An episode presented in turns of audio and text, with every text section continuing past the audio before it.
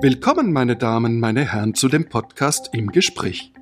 Mein Name ist Roger de Weck, eng verbunden zu dem Online-Magazin Republik unter republik.ch, produziert den Podcast zu aktuellen Fragen weit über den Tag hinaus heute zur Krise des Schweizer Freisinns. Was ist los mit der ältesten Partei der Schweiz, 1894 gegründet, der FDP, deren Präsidentin Petra Gössi zurückgetreten ist? Was wird aus dem Liberalismus? Finden die Freisinnigen eine Orientierung oder bleibt es bei Richtungskämpfen? Ich tausche mich aus mit meiner Republikkollegin Olivia Kühni und meinem Republikkollegen Daniel Binswanger. Willkommen, Olivia. Willkommen, Daniel. Danke. Danke. Olivia Kühni, was fällt dir am stärksten auf bei der FDP? Was mir auffällt, und das ist ein großer Schmerz als Staatsbürgerin zu sehen, ist, dass es für mich eine Partei ist, die den Boden unter den Füßen verloren hat, die ihre Haltung verloren hat, weil sie ihr Erbe vergessen hat. Daniel. Was einem auffällt, ist, dass es schon fast nicht mehr auffällt, weil es seit 30 Jahren dieselben Fragen sind, mit denen diese Partei nicht zu Schlage kommt. An allererster Stelle Europa, an zweiter Stelle der Umweltschutz, der sogar schon länger, der schon in den 80er Jahren ein, ein Thema war, auch für die FDP. Und man hat das Gefühl, dass diese Partei sich im Kreise dreht. Und mir fällt auf, wie sehr die FDP eine Männerpartei ist. Und das zeigt sich fast am stärksten bei den Jungliberalen, Männer, Männer und Männer, soweit das Auge reicht. Und äh, die Parteipräsidentin Petra Gössi hatte in dieser Männerpartei schlechte Karten. Greifen wir das auf, was du soeben festgestellt hast, Olivia. Warum hat sie den Boden unter den Füßen verloren? Ich glaube tatsächlich, dass es daran liegt, an dem, was ich gesagt habe, das Erbe, das sie vergessen haben. Wenn ich daran denke, wofür die FDP steht, sind das für mich drei Hauptpunkte, die ich nur ganz kurz anreißen möchte. Das erste ist die Überzeugung, dass staatliches Handeln verhältnismäßig sein muss, ein sehr wichtiges Erbe. Da haben wir mit, mit dem Terrorgesetz kürzlich, noch nicht lange her, mit den Sozialdetektiven zwei ganz große Sündenfälle gehabt, wo die FDP sich für solch unverhältnismäßiges Handeln eingesetzt hat. Dann stehen sie ein, nicht dafür die Institution zu verteidigen. Auch da in der nahen Erinnerung der Fall, wo die Linke zusammen mit neuen Bewegungen wie Operation Libero beispielsweise die Durchsetzungsinitiative verhindern musste. Und dann die Frage der Infrastruktur, wo man es nicht geschafft hat, Infrastruktur im 21. Jahrhundert zu denken. Da kommt auch die Frauenfrage ins Spiel, die du ansprichst. Also, dass Infrastruktur heute eben auch Tagesschulen heißen müsste, dass es äh, eine Chancengleichheit für Frauen und Männer, also Kinderbetreuung heißen müsste, dass es so Dinge wie Velowege, wie erneuerbare Energien sein müsste. Und das hat man komplett verpasst. Und da möchte ich ganz provokativ sagen, aus einem Hauptgrund, weil man eine sehr esoterische Vorstellung von Wirtschaftspolitik hat. Weil man Wirtschaftspolitik immer noch so versteht, wenn der Staat möglichst gar nichts tut und ein bisschen trimmt. Das war ja jetzt auch die Reaktion auf das Rahmenabkommen. Alles schön schlank so genannt hält, dann kommt es irgendwie magisch gut. Und solange man sich von dieser Überzeugung nicht löst, ist man nicht fähig, irgendwelche Visionen zu entwickeln. Die FDP ist nach rechts gegangen. Die Wende kam eigentlich mit äh, der Präsidentschaft von Fulvio Pelli. Das war ja auch ganz klar deklariert. Sie hatte damals die Partei große Schocks zu verdauen. Äh, 1999 hat die SVP sie erst einmal in der Parteienstärke überholt. Also äh, sie hat gewissermaßen ihre Führungsrolle da numerisch abgeben müssen. Dann kam 2003 äh, der Einzug von äh, Christoph Blocher in den Bundesrat Bundesrat äh, auf Kosten der CVP, aber das war natürlich dennoch auch eine ganz signifikante Machtverschiebung und es kam zu einer Konsolidierung eines neuen rechtsbürgerlichen Machtzentrums, äh, symbolisiert dadurch, dass äh, der FDP-Politiker, sehr rechte Merz, ja, halt mit Blocher eingezogen ist in den Bundesrat damals. Dann kam 2005, musste man, ich glaube, das war eine machtstrategische Frage, wollte man sich stabilisieren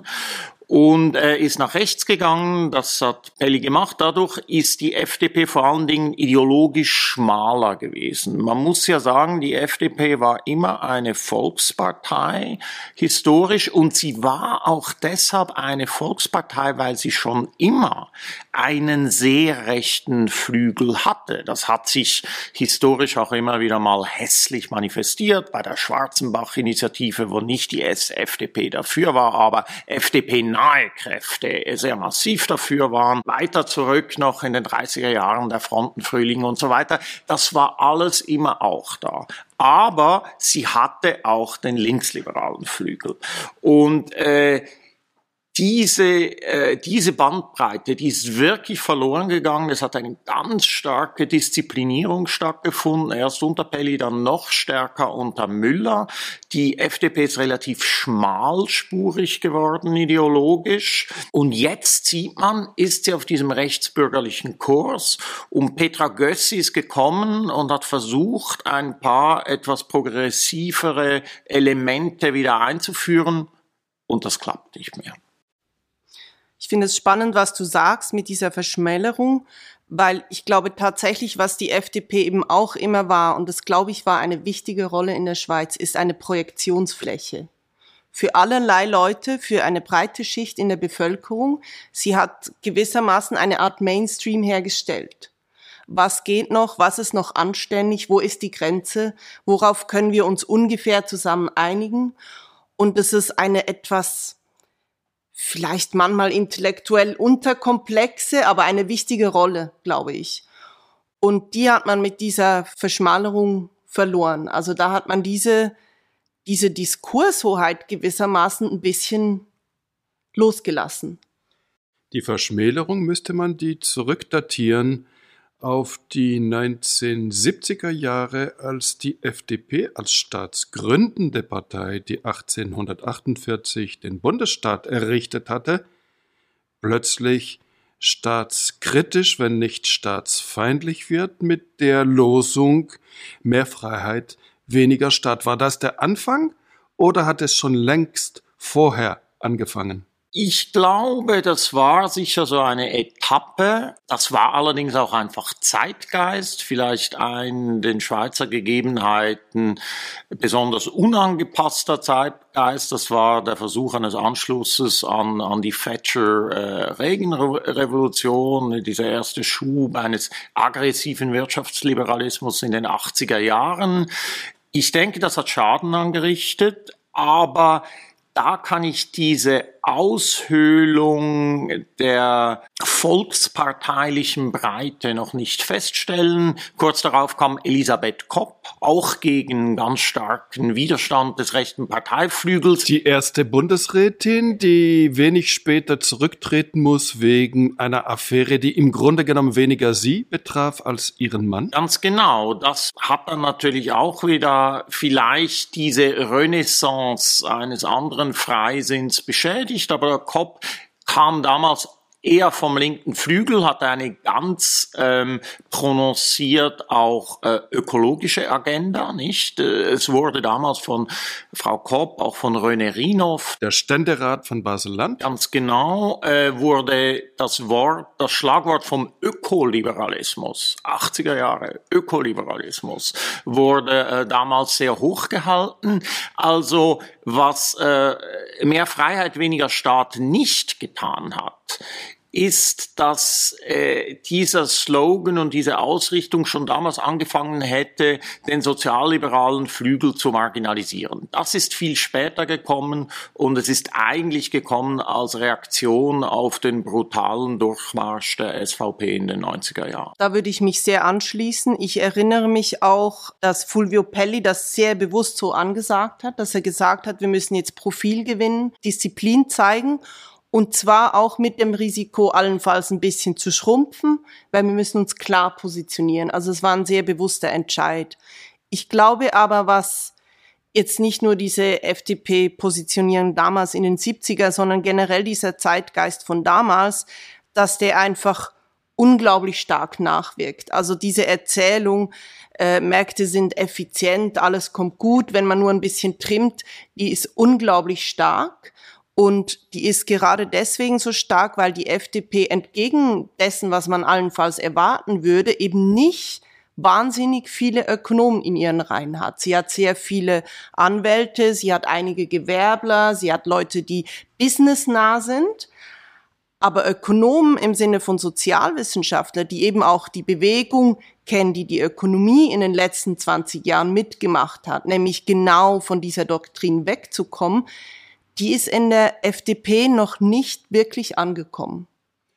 Wir haben heute eine Art Paradigmenwechsel. Das, was die FDP vertrat, verkörpert seit äh, vier Jahrzehnten der Wirtschaftsliberalismus stößt an Grenzen. In der Pandemie bedurfte man des Staats.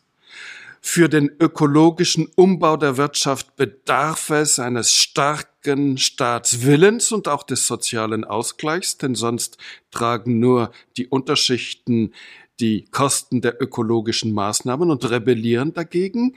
Und äh, man sieht es an den äh, Demokraten in USA, wo der Wirtschaftsliberalismus verkörpert beispielsweise durch Bill Clinton ein Stück weit auch noch durch Barack Obama weiterlebte, ist Biden plötzlich alles andere als wirtschaftsliberal mit Ausgabenprogrammen und, und, und. Wie kommt es, dass die Schweizer FDP sich diesem neuen Bedürfnis nach staatlicher Intervention, nach staatlicher Lenkung und sei es über krass andere Rahmenbedingungen verweigert? Die FDP war natürlich auch einfach traditionellerweise trotz eben einer volksparteilichen Verankerung die Partei der Machteliten. Die FDP war hauptsächlich bis in die 80er Jahre hinein die Partei des Zürcher Wirtschaftsfreisinns. Äh, es ist übrigens aus meiner Sicht ein schon fast irritierend sprechendes Symbol, dass nun dieser symbolisch sehr, sehr wichtige Rücktritt von Petra Gössi, der aus meiner Sicht zeigt, wie die FDP nun einfach in einem, in einer rechtsbürgerlichen Ecke gefangen ist und gefangen bleiben wird und zur relativ irrelevanten Juniorpartnerin der SVP regredieren wird. Dieses, dieser Wendepunkt fällt zusammen mit dem Tod von Ulrich Bremi ja, dem letzten großen Symbol des Zürcher Wirtschaftsfreisinns. Es fällt zusammen auch mit der neuesten und tiefgreifenden Krise der Credit Suisse, gegründet damals von Alfred Escher, dem äh, großen Begründer des Zürcher Wirtschaftsfreisinns, auch wenn er dann von ihm entfernt und äh, fallen gelassen wurde. Das ist zweites Symbol. Ganz genau, um noch kurz fortzusetzen, nicht? Also die Wirtschaftspolitik, da gebe ich äh, Olivia absolut recht. Man müsste heute natürlich ganz neu denken, was ist liberale Wirtschaftspolitik? Das tut die FDP nicht. Sie tut, was zu ihrem eigenen Schaden die meisten wirtschaftsnahen konservativen Parteien machen, nämlich sie lobbyieren für Steuersenkungen. Ja, und viel weiter geht es nicht. Und da war die FDP, das müssen wir auch noch anmerken, enorm erfolgreich in den letzten 20 Jahren. Die, die, die Steuerbelastung ist gesunken und vor allen Dingen ist es gelungen, insbesondere unter der Ägide von äh, Hans-Rudolf Merz das neue Unternehmenssteuermodell äh, in der Schweiz über die Unternehmenssteuerreformen durchzusetzen, die Schweiz zu einer Plattform für internationale Steuervermeidungs-, Steuerminimierungsstrategien zu machen, wahnsinnig viel Steuersubstrat anzuziehen und im selben Zug auch noch die Schweiz zur wichtigsten Rohstoffhandelsplattform der Welt auszubauen. Also das waren so klassisch wirtschaftsliberale Strategien, die sich aus, auch ausgezahlt haben finanziell über einen gewissen Zeitraum, die jetzt ebenfalls eben im Zuge dieses Paradigmenwechsels, der am stärksten eingeleitet wird von beiden, unter Druck kommen werden. Wie weit wird man sehen? Aber ich glaube, wir haben einfach eine klassisch ähm, rechte, wirtschaftsnahe Agenda, aber da gebe ich äh, Olivia recht, die enttäuschend ist, weil sie sehr einfallslos ist und der heutigen Zeit nicht mehr angemessen. Ich glaube auch, es ist nicht einmal so, dass man sich von den Wurzeln wahnsinnig ent entfernen müsste. Weil wenn man wirklich zurückgeht in die Literatur, Adam Smith, der so gerne zitiert wird, der bereits damals sagte, äh, wenn Gewerbler zusammenkommen, dann entstehen Kartelle. Es ist selten, dass die zusammenkommen, ohne dass da ein Kartell entsteht. Also diese Themen, die waren eigentlich auch im wirtschaftsnahen liberalen Denken immer da. Und das könnte eigentlich eine Basis sein, wenn man diese Chance wahrgenommen hätte, statt sich um Einzellobbyinteressen zu kümmern, wo die FDP unglaublich viel dazu hätte sagen können, was jetzt teilweise ja die GLP übernimmt. Also einfach, ich, ich möchte ein Beispiel zitieren, also diese alte Idee, dass man eben hinterfragt, was subventionieren wir eigentlich, wer profitiert davon die Idee von, die Gewinne gehen an die Privaten, die Kosten bleiben dem Staat. Das ist nicht nur eine linke Idee, das ist auch liberales Gedankengut. Und da hätte man auch gerade in der Ökologie sehr viel zu sagen. Das Kriterium, wenn man sagt, weniger Staat, im Zweifel möglichst wenig Staat. Aber was ist das eigentliche liberale Kriterium, was der Staat finanzieren soll und was nicht. Ich nehme ein Beispiel. Hochschulen, Universitäten werden weitestgehend vom Staat finanziert und die Studentinnen und Studenten zahlen zwar etwas, aber es ist verhältnismäßig wenig.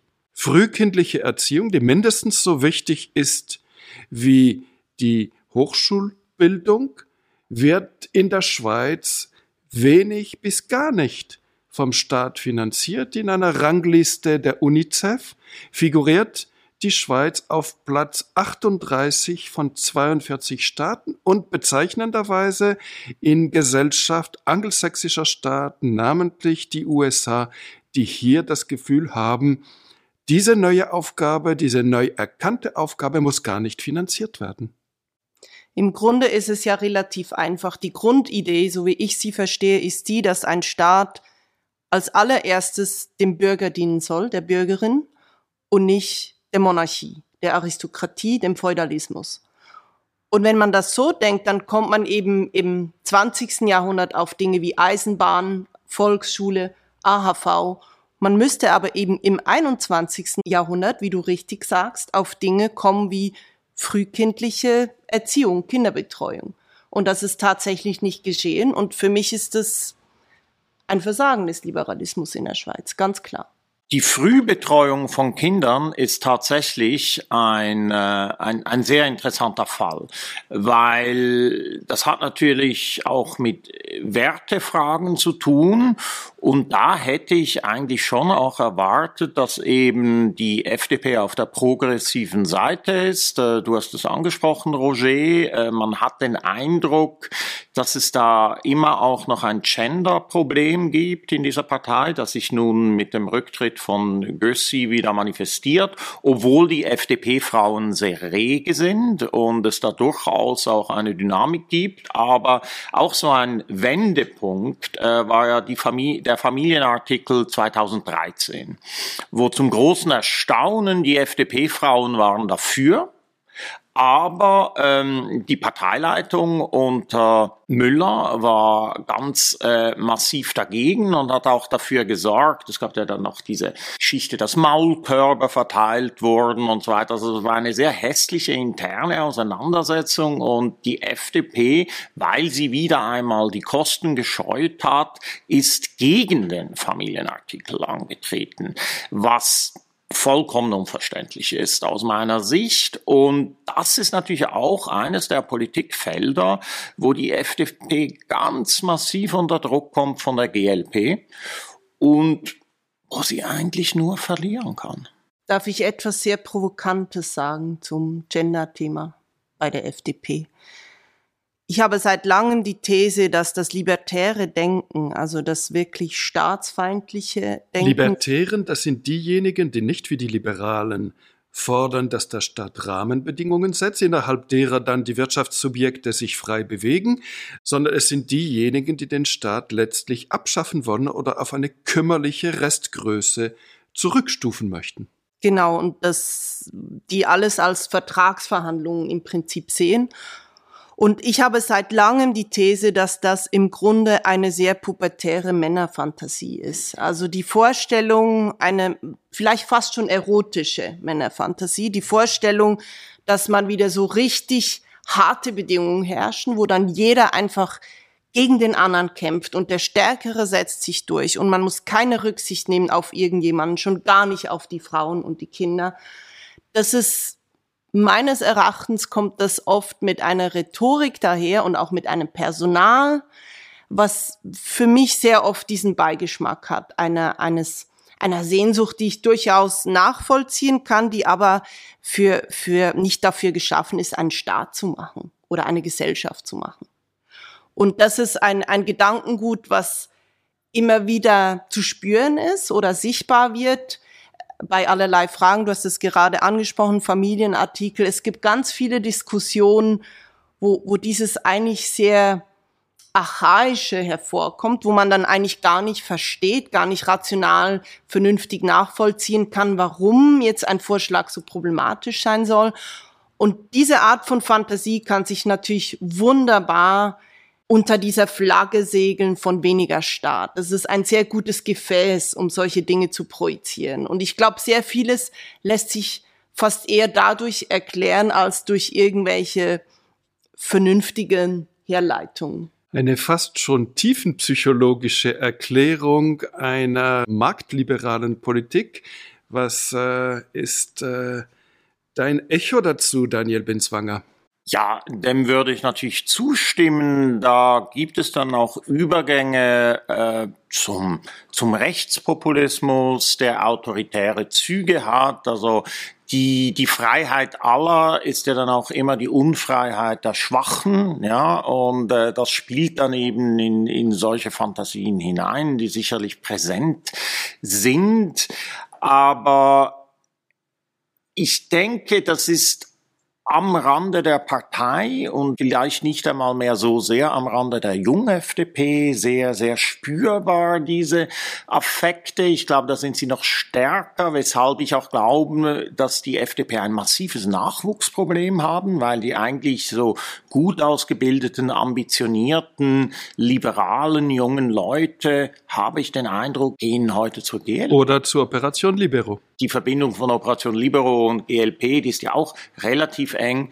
Also da gibt es viele Verbindungen. Ich glaube, da, da, da entstehen so quasi die, die falschen Rekrutierungspools für eine solide bürgerliche Partei. Das, das verschiebt sich und da würde ich mir, wenn ich äh, Freisinniger wäre, für die Zukunft also ganz massive Sorgen machen. Aber gut, die FDP ist immer noch Wirtschaftspartei und die Frage ist ja jetzt auch mit Blick auf Europa, sie muss, sie muss die Integration der Schweiz in die Weltwirtschaft garantieren, sie muss äh, die, die Exportfirmen schützen und so weiter. Und das möchte sie auch, aber selbst bei diesen Grundaufgaben einer liberalen äh, Wirtschaftspolitik für unser Land stößt sie jetzt an Grenzen. Olivia Kühni, du erwähntest äh, eingangs unseres Gesprächs, dass es äh, zu wenig Wirtschaftswissenschaftlerinnen und Wirtschaftswissenschaftler in der FDP gibt. Man könnte einwenden, dass die deutschsprachigen Fakultäten über die vergangenen Jahrzehnte durchsetzt waren mit Wirtschaftsliberalen, mit Neoliberalen, so stark, dass andere Denkschulen der Ökonomie gar keine Chancen hatten, ausgerechnet diejenigen, die auf den Wettbewerb setzten, verhinderten den Wettbewerb der Gedanken in deutschsprachigen Universitäten und Hochschulen, ganz im Gegensatz zur angelsächsischen Welt beispielsweise hat sich die FDP doch informell sehr, sehr, sehr viel Einfluss gesichert gehabt in der akademischen Welt. Ich fürchte, da spricht man ihr zu viel Macht zu. Da würde ich schon denken, dass das eine sehr starke internationale Bewegung auch war, eine sehr starke Erzählung. Wir haben Thatcher schon erwähnt. 1980 beispielsweise waren Mehr als drei Viertel der Publikationen in der Ökonomie waren rein theoretische Abhandlungen nach den neoklassischen Modellen. Da hat man dann suggeriert, so funktioniert die Welt, ähm, so entsteht dann eben dieses, dieses ominöse automatische Gleichgewicht. Und das wurde eigentlich erst wirklich in den letzten 20 Jahren noch einmal sehr stark nach der Finanzkrise wirklich hinterfragt. Und wir haben heute eine total andere Welt. Du sagst richtig, vor allem bislang immer noch stärker im angelsächsischen Raum, wo, wo so Universitäten wie Oxford Institutes of New Economic Thinking gründen, wo wirklich empirisch gearbeitet wird. Empirisch, das heißt, man geht raus, man schaut, wie ist die Wirklichkeit und eben nicht dieses diese Fantasie von der Welt, wie sie angeblich funktioniert. Man schaut, wie wirkt ein Mindestlohn und postuliert nicht einfach aufgrund religiöser Annahmen, dass der immer in jedem Fall schädlich sein müsse. Und da fürchte ich, hat es weniger mit der FDP zu tun, sondern einfach damit, dass solche Bewegungen einfach immer wahnsinnig lange brauchen, bis die in der Schweiz ankommen. Könnte man sagen, dass die Financial Times als ein Organ des modernen Kapitalismus, der den Wirtschaftsliberalismus mitten in der Pandemie schon oder zu Beginn der Pandemie hinter sich gelassen hat, aus meiner Sicht ist das absolut evident. Also ich schließe mich Olivia an. Man kann die FDP nun wirklich nicht dafür verantwortlich machen, dass eben in der gesamten akademischen Welt natürlich seit den 80er Jahren neoklassische Paradigmen dominierten. Aber in der angelsächsischen Welt ist der Neokeynesianismus immer viel stärker gewesen. In Deutschland hat er in marginalen, in relativ marginalen Positionen überlebt.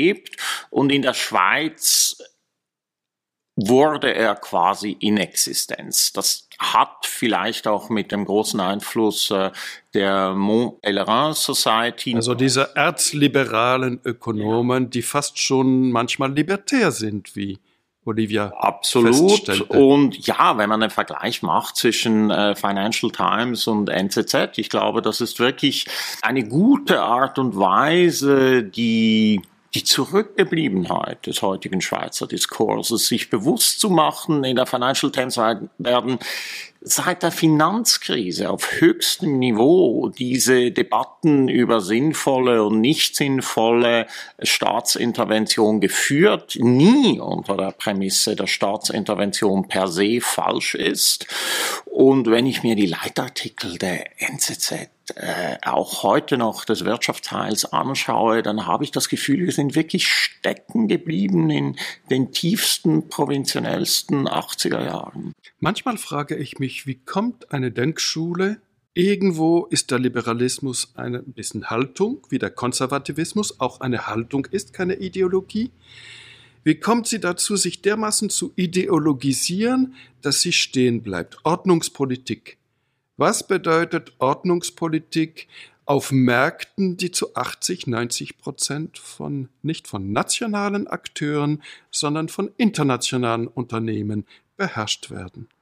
Was ist die Antwort des Liberalismus auf GAFA, Google, Amazon, Facebook, Apple, die ja einen neuen Markt oder ein Oligopol gebildet haben, dem man weder als Gesetzgeber noch als Kartellbehörde beikommt? Keine Antwort. Datenschutz.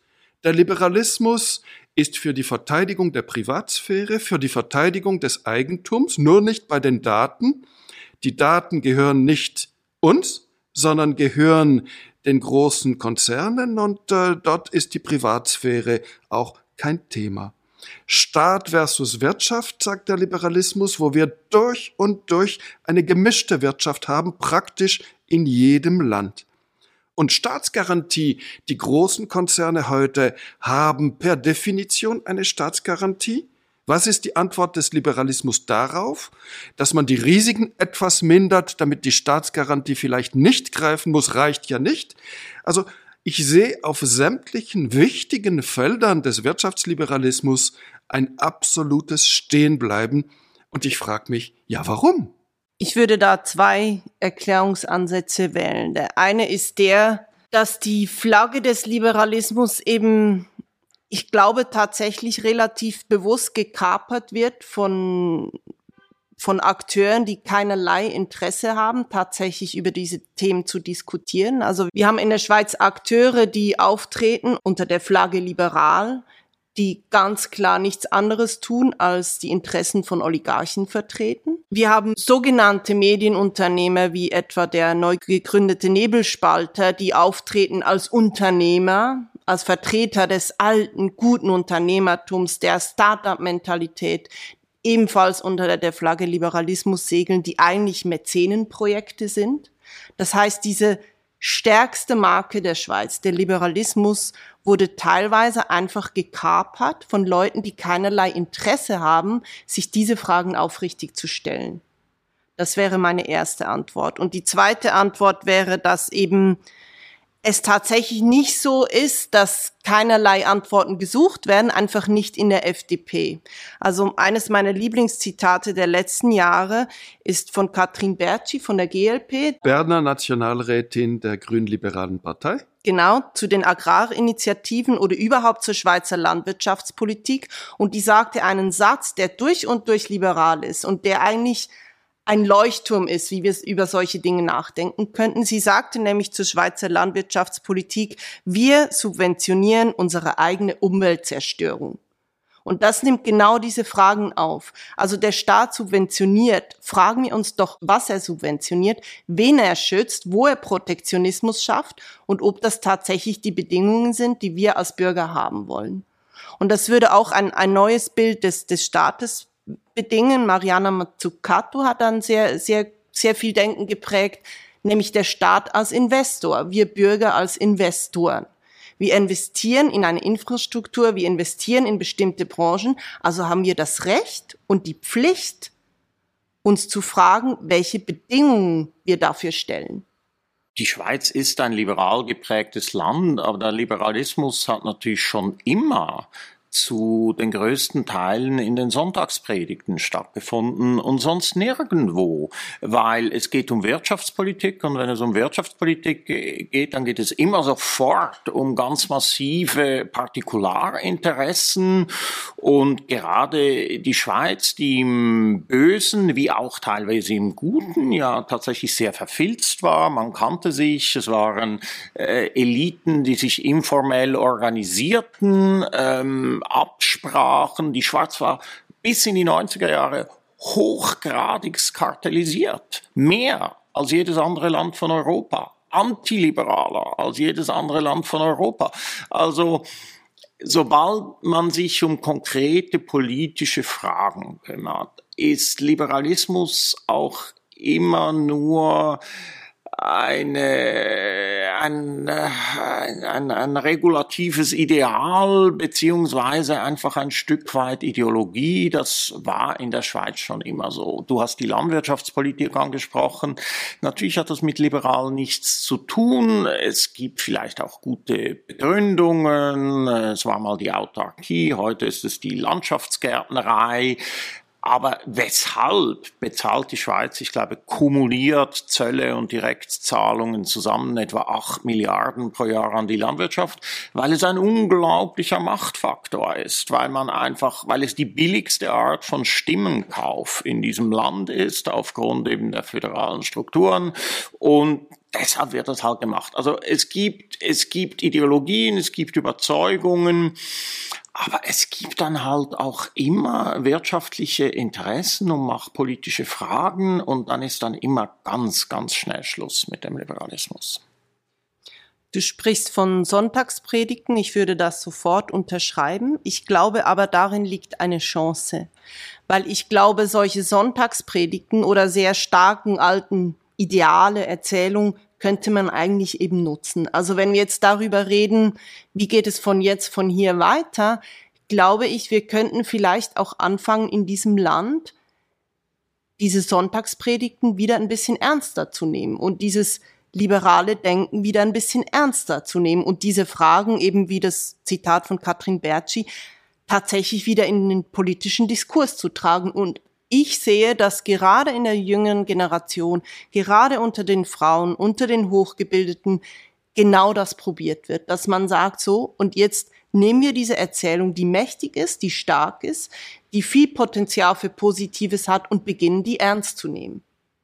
Ich frage mich manchmal, ob überhaupt das Stichwort Liberalismus heute noch relevant ist. Also viele haben sich beispielsweise vom Sozialismus abgewandt, ohne dass sie ein paar Werte, die wir von dem Sozialismus geerbt haben, ablehnen würden, weil sie denken, Sozialismus ist nicht mehr irgendwie ein Zukunftskonzept. Und ich frage mich manchmal, ob Liberalismus überhaupt noch ein Zukunftskonzept ist, ob wir nicht wie das Buch von Maya Göpel heißt, Die Welt neu denken auf einer Erdkugel mit acht Milliarden Einwohnerinnen und Einwohnern demnächst, ob wir nicht ganz andere Kategorien entwickeln sollten oder ob wir uns an die alten Kategorien Liberalismus, Sozialismus halten sollten oder eben nicht. Und dann wären die Parteien, die aus diesen Gedankenrichtungen hervorgegangen sind, auch fast schon per Definition überholt und wir beobachten genau das, dass die Parteien, die sich auf Sozialismus oder Liberalismus berufen, in die Defensive gedrängt worden sind. Ja, ich meine, das ist natürlich ein, äh, ein Phänomen, das wir weltweit beobachten. Den Niedergang der klassischen Volksparteien. Ich glaube, das ist ein Phänomen, das wir nicht äh, euphorisch begrüßen sollten, weil das bringt sehr, sehr viele Schwierigkeiten mit sich, sehr viel Instabilität. Ich glaube, es ist eine große Herausforderung für die Demokratien und sie wird zunehmen. Aber äh, ich würde mich bis zu einem gewissen Grad dir schon anschließen, Roger. Natürlich, wir haben in unserem politischen Denken die Traditionsbestände, die wir haben und ich denke, es ist schon nicht unklug, wenn wir versuchen, damit produktiv umzugehen. Aber was diese fürchterliche Liberalismusdiskussion in der Schweiz äh, betrifft, weil Liberalismus ja auch die Hauptsonntagspredigt gewesen ist immer und der Fetischbegriff ist im schweizerischen Diskurs würde ich auch dafür plädieren, dass wir uns nicht allzu obsessiv damit beschäftigen, was die authentischen Traditionsbestände gewesen sind, weil das ist ja schon fast eines der zentralen, wenn nicht das Hauptphantasma der SVP-Elite. Ja, also der Freisinn blocherscher Prägung.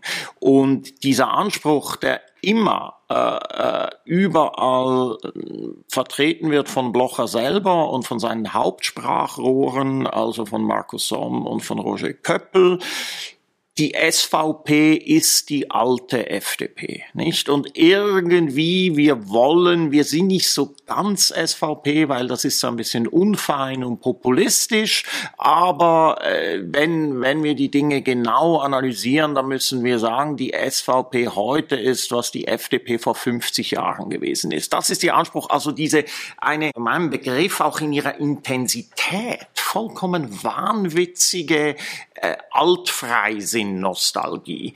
Ich halte das für völligen Unsinn. Und ich denke, Nostalgien sind politisch immer gefährlich. Und äh, ich denke, wir sollten weder dem progressiven Liberalismus noch irgendeinem altfreisinnigen Liberalismus nachhängen, sondern ja, wir sollten die Welt neu denken. Da gebe ich dir recht. Diese angelsächsische Strang in der Schweiz, in der modernen Eidgenossenschaft, in ihrem Liberalismus, der beschäftigt mich. Äh, als wir 1848 die moderne Eidgenossenschaft haben, gegründet vom Freisinn, übernimmt dieser Freisinn die amerikanische Verfassung praktisch eins zu eins, ich überspitze, außer dass es eine Kollegialregierung gibt anstelle des Präsidenten und äh, dass es kollegiale Kantonsregierungen gibt anstelle der Gouverneure. Großbritannien hat als einzige Großmacht die Bildung des Bundesstaats unterstützt gegen den Widerstand unserer monarchistischen Nachbarn. Später übernehmen die Vereinigten Staaten einzelne Elemente der direkten Demokratie aus der Schweiz.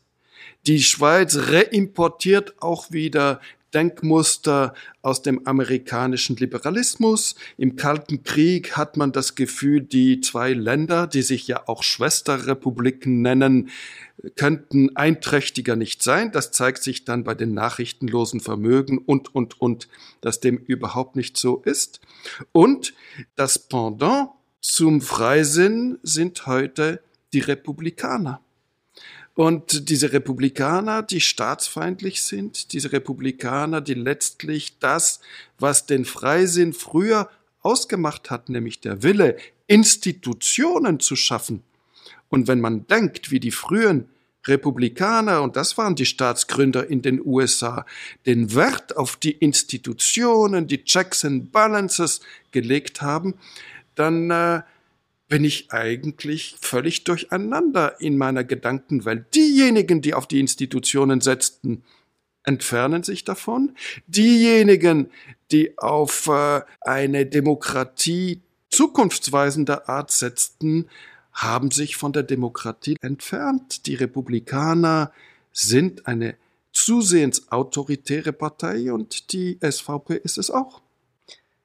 Ich finde, die Republikaner sind ein sehr gutes Mahnmal, weshalb wir uns, und da würde ich euch beiden ein bisschen widersprechen, eben doch nicht komplett von überholten Traditionen verabschieden sollten.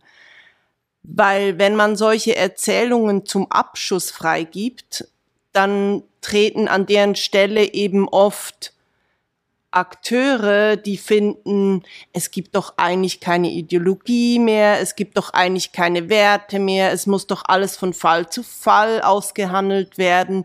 Da kommt dann auch sehr schnell der vermeintliche Humor ins Spiel, man nimmt alles ein bisschen lockerer. Ich glaube, dass ein zu abrupter Abschied von diesen Traditionen eben die Bühne bereitet für ganz gefährlichen Populismus. Und die Welt neu denken ist attraktiv, aber es ist immer auch gefährlich. Und deswegen würde ich schon dafür plädieren, dass wir eben ganz stark das wieder besetzen, was denn diese Traditionen sind. Und da finde ich, du hast auf die Institution hingewiesen, das finde ich eine sehr, sehr wichtige Erzählung. Das ist auch nicht zufällig das, was eben zum Beispiel Libero, Operation Libero gewählt hat, als sie gegen diese neuen Initiativen angetreten sind, die Schweiz von 1848, Institutionen verteidigen.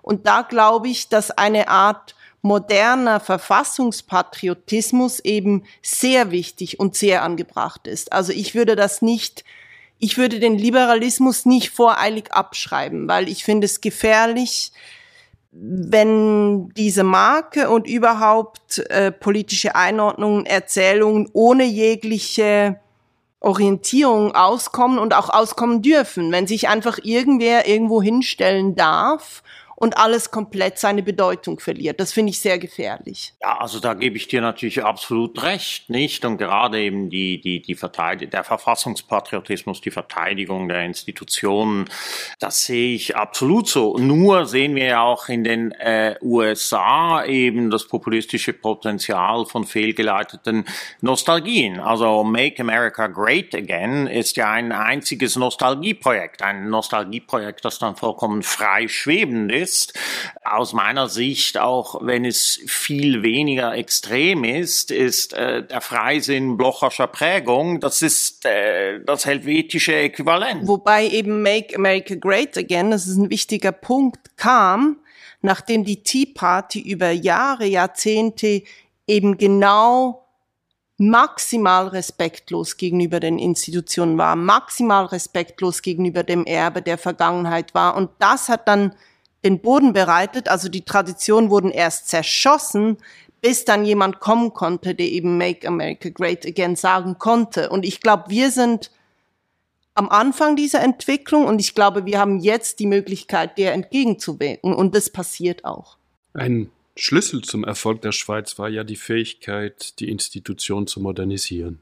1848 eine rein parlamentarische Demokratie mit äh, dem Freisinn, der herrscht, und den katholisch-konservativen, die den Sonderbundskrieg von 1847 verloren haben, die gleichsam die Paria der Schweizer Gesellschaft sind. Und dann macht man 1874 das Referendum gegen Gesetzentwürfe und 1891 die Volksinitiative für Verfassungsänderungen, um ein Ventil zu öffnen und die katholisch-konservativen nach und nach ins politische System einzubeziehen. 1891 kommt ja auch der erste katholisch-konservative Bundesrat.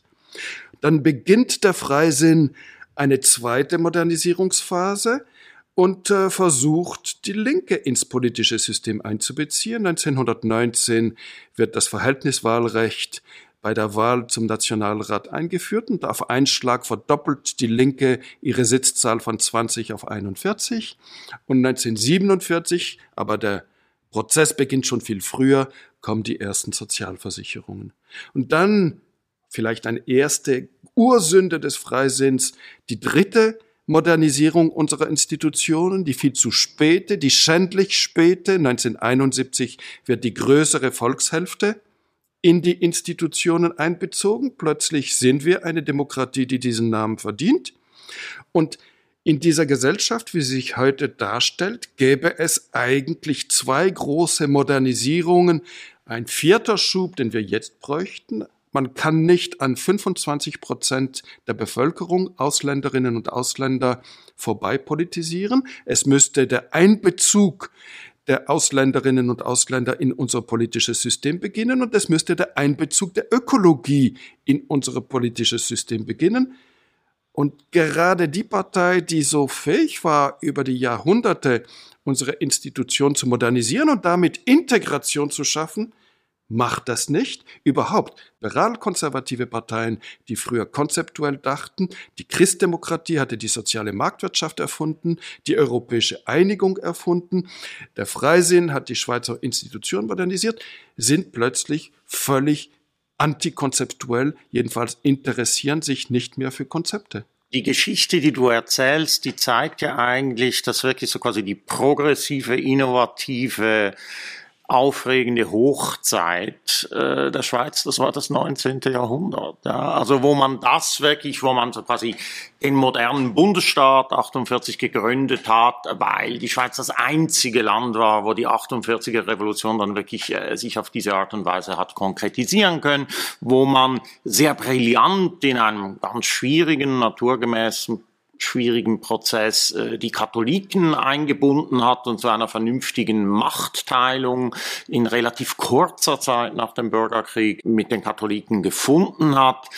Aber nachher kam ja alles fürchterlich spät. Ich meine, auch die Einbindung der Sozialdemokraten, sicher das Proporzwahlrecht äh, 1919, das war eine Leistung. Aber bis wir dann endlich eine Sozialdemokratie hatten, ich würde sagen, im 19. Jahrhundert waren wir Avantgarde und im 20. Jahrhundert waren wir teilweise irgendwo mittendrin, mit den Sozialversicherungen sehr spät, mit dem Frauenstimmrecht absurd konservativ und abgehängt. Vielleicht kann man hoffen, es gibt eine Pendelbewegung. Ja? Also im 19. Jahrhundert progressiv, im 20. Jahrhundert konservativ und im 21. Jahrhundert dann wieder progressiv.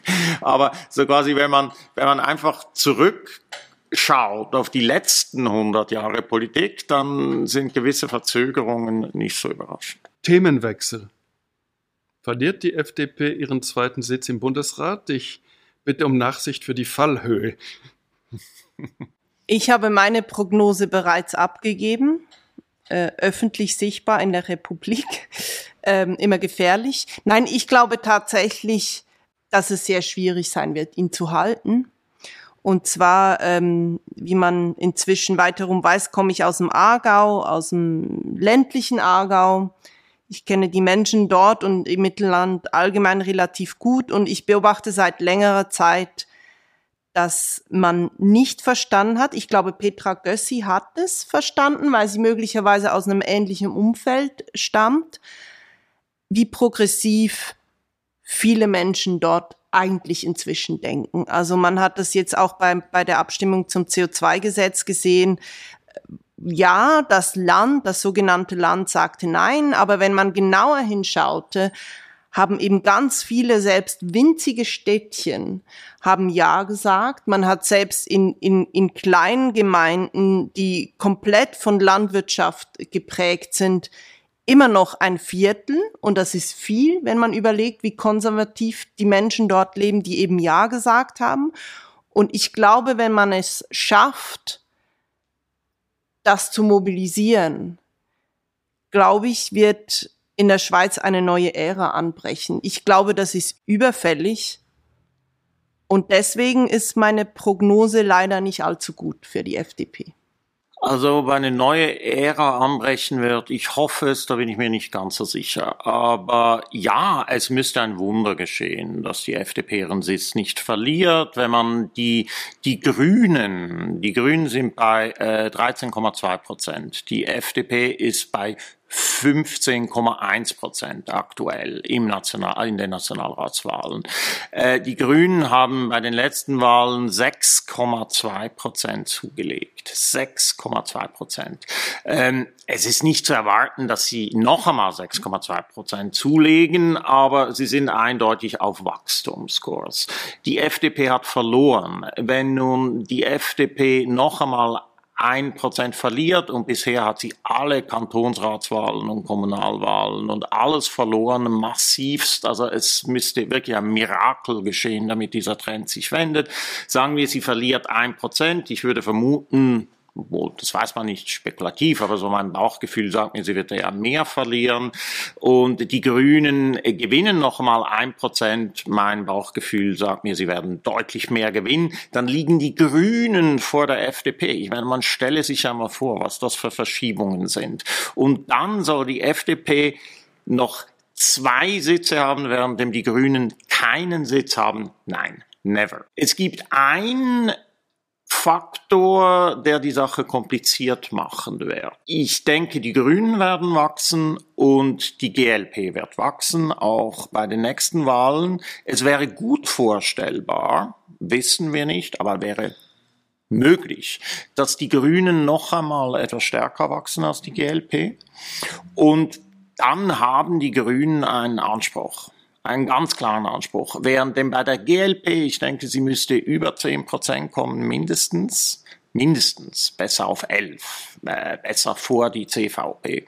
Ähm, dann, ob sie das schaffen, ist schon etwas unsicherer und sie werden stark zurückliegen hinter den Grünen. Ich denke, äh, sehr stark, vielleicht auch wachstumsmäßig zurückliegen.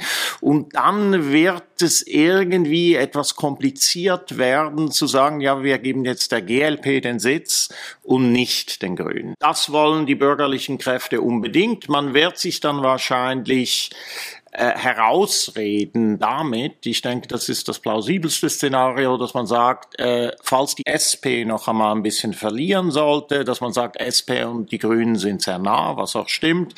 Der linke Block ist irgendwo, wird wahrscheinlich irgendwo bei 30 Prozent bleiben und dann wird man sagen, ja, die Grünen dürfen einen Sitz haben, aber es ist der zweite SP-Sitz. Das, darauf wird man hinarbeiten.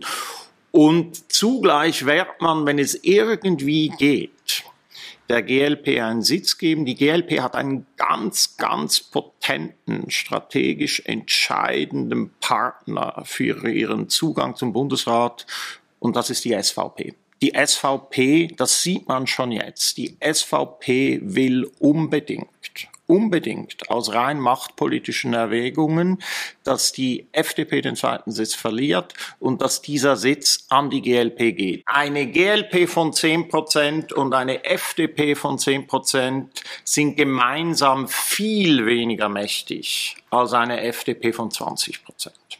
Wenn diese Transformation kommt, die FDP hat nur noch einen Sitz, die GLP bekommt einen Sitz, dann ist die FDP wirklich nichts mehr anderes als der unerhebliche Seitenwagen der SVP. Dann ist sie wirklich da, wo Blocher sie seit 30 Jahren haben wollte. Und ich denke, es ist sehr, sehr wahrscheinlich, dass er damit reüssiert. Es ist ja auch erstaunlich, beispielsweise Markus Somm, nicht, der ja kaum strategische politische Interventionen macht, die in Herliberg nicht auf Gefallen stoßen, der hofiert ja extrem intensiv, ich würde sagen schon fast aggressiv die GLP. Also er schreibt Lobeshymnen über die GLP, was vollkommen grotesk ist, insofern als die GLP nun wirklich für alles steht, was er sein politisches Leben lang bekämpft hat. Aber Sie wollen, dass die GLP groß wird, so groß wie möglich, um die FDP so klein wie möglich zu machen. Ich sehe das ähnlich. Das fällt auch auf, wie seit einigen Monaten mindestens entsprechende Äußerungen in den Medien auftauchen von SVP-Vertreterinnen, Vertretern. Und ich glaube, das ist tatsächlich so. Und die SVP hat ja leider fast als einzige Partei überragendes strategisches Denken bewiesen in den letzten Jahrzehnten. Und ich, ich teile da die Analyse von dir, Daniel. Was, was ich noch sagen wollte bezüglich unserer Unfähigkeit zu Reform. Ich glaube, diesbezüglich wäre es nicht schlecht, wenn sowohl die Grüne als auch die GLP gestärkt würden, wenn auch die linken Parteien gestärkt würden. Wenn man sich nämlich anschaut, wer in den letzten Jahren bürgerliche Politik im Sinne von für den Bürger einstehen und nicht für den Feudalismus gemacht hat, dann kommt man nicht umhin, das festzustellen, die Linke. Also wenn man in der Pandemie sich angeschaut hat, wer hat Konjunkturpolitik gemacht, nach den neuesten ökonomischen Rezepten, dann war es die SP mit Unterstützung der Grünen, mit Unterstützung der GLP. Die FDP hat sich zusammen mit der SVP wieder einmal darauf äh, beschränkt, zu lamentieren, zu kritisieren, in die Opposition zu gehen. Äh, da kam nichts. Keine Kosten, damit die Steuern tief bleiben. Genau. Und das ist, man kommt nicht umhin festzustellen, dass es bei verschiedenen Themen nicht die ganze SP, aber Vertreterinnen teilweise der SP der Linken sind, Vertreterinnen der GLP sind, im linken Lager zu finden sind, die diese eigentlich liberalen Werte, die auch diese, diese Kritik beispielsweise an, an Subventionismus, am Schützen von irgendwelchen Kartellen, von, von wirtschaftlich übermächtigen Einheiten, dass die eben nicht aus der FDP kommt. Meine letzte Frage zum Zwischenstand des Bürgerlichen in der Schweiz. Taugt der Begriff bürgerlich überhaupt noch? Gibt es so etwas wie ein Bürgertum im herkömmlichen Sinne? Müssen wir uns auch von dieser Kategorie entfernen und äh, wird die GLP, die die drei Kriterien erfüllt, die Daniel Binswanger zu Beginn des Gesprächs erwähnt hatte. Sie hat eine Europapolitik, sie hat eine Umweltpolitik, sie hat eine Frauenpolitik, letztlich die Trägerin des Bürgerlichen in der Schweiz? Es gibt ein grundsätzliches Problem mit dem Begriff des Bürgerlichen. Man kann ihn sicherlich neu definieren, aber die Bürgerlichkeit im herkömmlichen Sinne, die ist geschwunden und da muss ich jetzt für die FDP auch irgendwie noch eine Lanze brechen. Es ist für eine bürgerliche Elitenpartei ihre Macht zu bewahren. Ungeheuer schwierig, einfach weil die soziale Machtbasis, die sie hatte, diese kulturell homogenen Eliten, die existieren in dieser Form nicht mehr. Also ich denke, bis zu einem gewissen Grad war der Niedergang der FDP auch einfach unvermeidlich. Das möchte ich auch noch gesagt haben. Und was wir hatten in der Schweiz, ganz dramatisch und was für die Schweiz noch etwas schwieriger ist als für andere Länder, das ist eine massive Elitentransformation durch die Globalisierung. Wir haben eben nicht mehr diese Integration von, von Bahnhofstraße, Armee und Parteizentrale. Und die Wirtschaftseliten haben sich dermaßen internationalisiert. Das funktioniert alles dermaßen anders, dass es nicht mehr diesen kulturellen Kit gab, äh, das, das Premierenabo im Opernhaus und so weiter. Beispielsweise die GLP ist viel weniger kulturaffin als die FDP. Riesiges Problem. Etwas vom Ersten, was sie tun machen, wenn sie wirklich Macht haben, ist, dass sie äh, Kultursubventionen streichen. Etwas, was mir überhaupt nicht gefällt. Also da, äh, da, da gibt es große Verschiebungen und es gibt ein eine Schwächung der bürgerlichen Kultur. Man wird vielleicht eine neue Bürgerlichkeit definieren können, aber es wird eine ganz andere Bürgerlichkeit sein. Ich finde das spannend, was du sagst wegen der Kultur. Ich glaube, dass es ein bisschen tatsächlich spiegelt auch, wie unsere Wirtschaft heute aussieht, dass sie eben viel kleinteiliger ist. Sie ist viel näher dran an, an Innovation, an Tech, an Engineering als die alte ähm, Finanzelite. Und ich glaube dass tatsächlich, dass das unser Land, das ja schon ein homophaber Land immer auch war, in den nächsten Jahren, Jahrzehnten wieder sehr stark prägen könnte. Also diese Nähe zu, zu Engineering-Denken, die eben auch zu, zum Infrastrukturausbau zum Beispiel geführt hat mit Alfred Escher und so weiter. Ich glaube, du könntest recht haben, dass das auf Kosten der Kultur geht. Auch ich fände das sehr schade. Homofaber, Max Frisch, der Bericht, wie er seinen Roman nennt, der nüchterne Bericht einer ungeheuren Tragödie, das soll doch nicht unser Schlusswort sein. Was ist die beste Perspektive für die FDP? Die Frage mit der Bitte um eine kurze Antwort an Daniel Binswanger und Olivia Kühni. Da bin ich wirklich überfragt. Ich glaube, es geht mir wie der Parteileitung etwas Besseres als Minimierung des Schadens sehe ich nicht mehr. Ich fürchte tatsächlich auch, dass das die Zeiten vorbei sind, wo man sich hätte noch anders positionieren können. Ich hoffe, um das auch noch gesagt zu haben, für die vielen wirklich guten Menschen in der FDP, die sich gerade auf lokaler Ebene, auf kantonaler Ebene für einen anderen Kurs eingesetzt haben, immer schon, dass sie weiterhin Einfluss nehmen können oder sonst zumindest eine Heimat finden, um dieses Schiff nicht ganz untergehen zu lassen. Weil, wie schon anfangs gesagt, es bleibt ein Schmerz. Damit muss ich schließen. Olivia Kühni, Daniel Benzwanger, danke für dieses Gespräch. Danke. Danke.